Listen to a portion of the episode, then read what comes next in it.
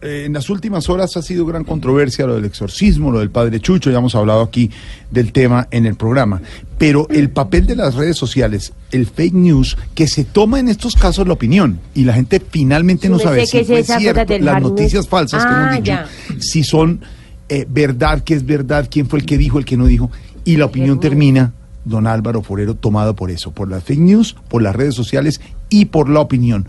¿Por qué? ¿Por qué eso pasa y nos va a seguir pasando y es tan importante y pesa tanto en la opinión de un país en la parte política?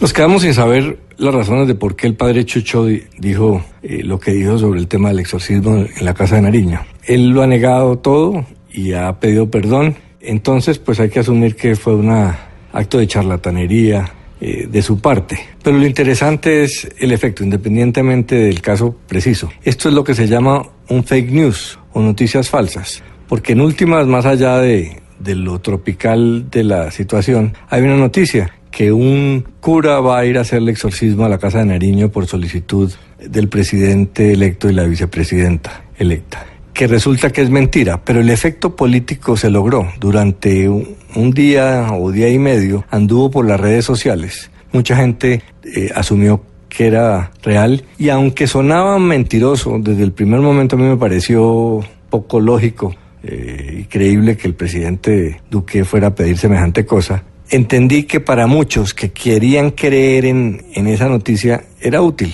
Y ese es el poder de las noticias falsas, que no importa si sean de verdad o no, complacen eh, la sed política de algunos sectores que se regocijan con ese tipo de noticias y por ende las multiplican por miles. Hay un estudio que se ha hecho muy serio en Estados Unidos y en Europa que ha demostrado que tienen mucha mayor cobertura las noticias falsas que las verdaderas. Una noticia falsa con picante como esta termina a mucho más gente que una, que una noticia verdadera eh, que no es tan interesante. Entonces, el problema de las noticias falsas no es solamente que sean falsas o verdaderas, sino que cuando se sabe que son falsas ya es demasiado tarde. Eh, porque ya han producido su efecto político. Por eso es que Donald Trump las usa todos los días. Él sabe que al final le van a decir mentiroso, pero ya no le importa, porque logra cada vez que saca por tweet una noticia falsa de estas, el efecto político que buscaba. Y por eso la política está arrodillada ante cosas como estas. Muchas personas durante día y medio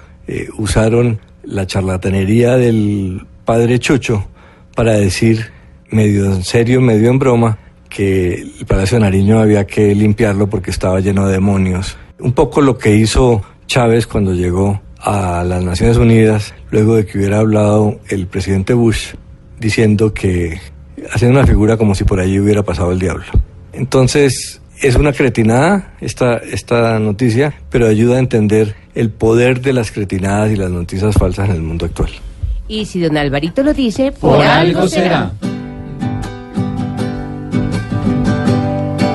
Muy triste que ya con las redes hagan paniquear hasta el gobernar. Con mensajes se crean locuras que en la realidad nunca son verdad. A esos locos sí los deberían mandar a bañar y hasta exorcizar. Si le inventan y así lo revientan, por algo será, por algo será, por algo será. Si se tiran todo con mentiras, por algo será.